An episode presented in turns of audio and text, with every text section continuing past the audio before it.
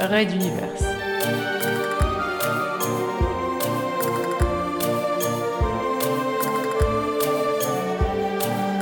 Spécial 27 sur 24 2015.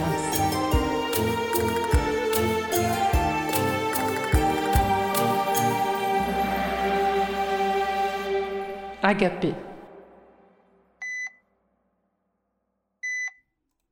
Vous ferez de grandes choses, mes enfants.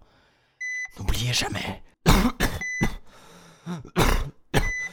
N'oubliez jamais mes enseignements.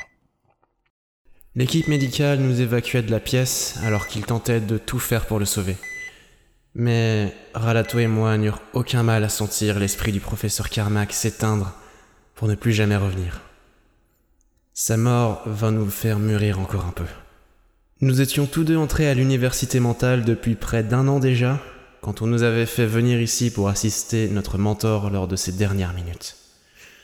Nous étions restés assis sur un petit banc face à la chambre de l'hôpital militaire pendant je ne sais combien de temps, jusqu'à ce que tu arrives. C'était un grand homme. Nous le regretterons tous. Je me souviens combien nous avions bondi quand ta voix avait tonné à nos côtés. Ton esprit était invisible au manteau, alors quand tu venais seul, tu ne pouvais que nous surprendre. Je n'avais pas la force de répondre entre effondrement et ta présence.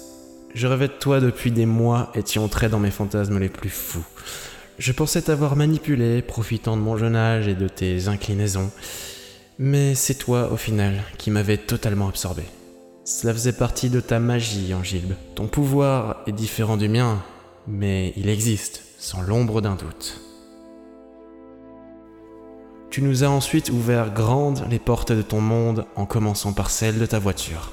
Le luxe de ta fonction d'un haut responsable de la sécurité du royaume de Materwan n'était pas anodin. Et le soir venu, tu nous avais invités chez toi pour souper avec les assistants de Carmack et quelques généraux. Une oraison funèbre qui ne t'était pourtant pas coutumière. Avais-je bu pour oublier ou me donner du courage? Nous avons connu notre première fois ce soir-là, dans ta chambre, alors que tous suivaient un quelconque spectacle au rez-de-chaussée. J'ai encore en mémoire toutes les sensations. Je te voulais et je t'ai épuisé. Ce petit sourire lorsque tu t'es écroulé sur le lit, lourd comme un cheval mort. Qu'il était beau ce sourire.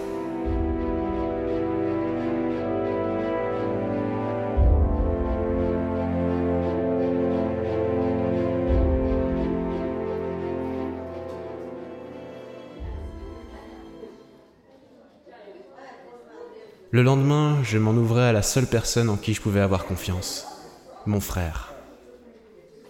Sa réaction ne fut, elle, pas à la hauteur de mes espoirs. L'homosexualité lui était étrangère, l'attirance sentimentale en général également. Il ne me félicita pas, ne me critiqua pas non plus. Ai-je seulement eu droit à un... C'est ta vie, fais ce que tu veux. Et il se replongeait dans un cours soporifique en faisant semblant de s'y intéresser. Raid d'univers.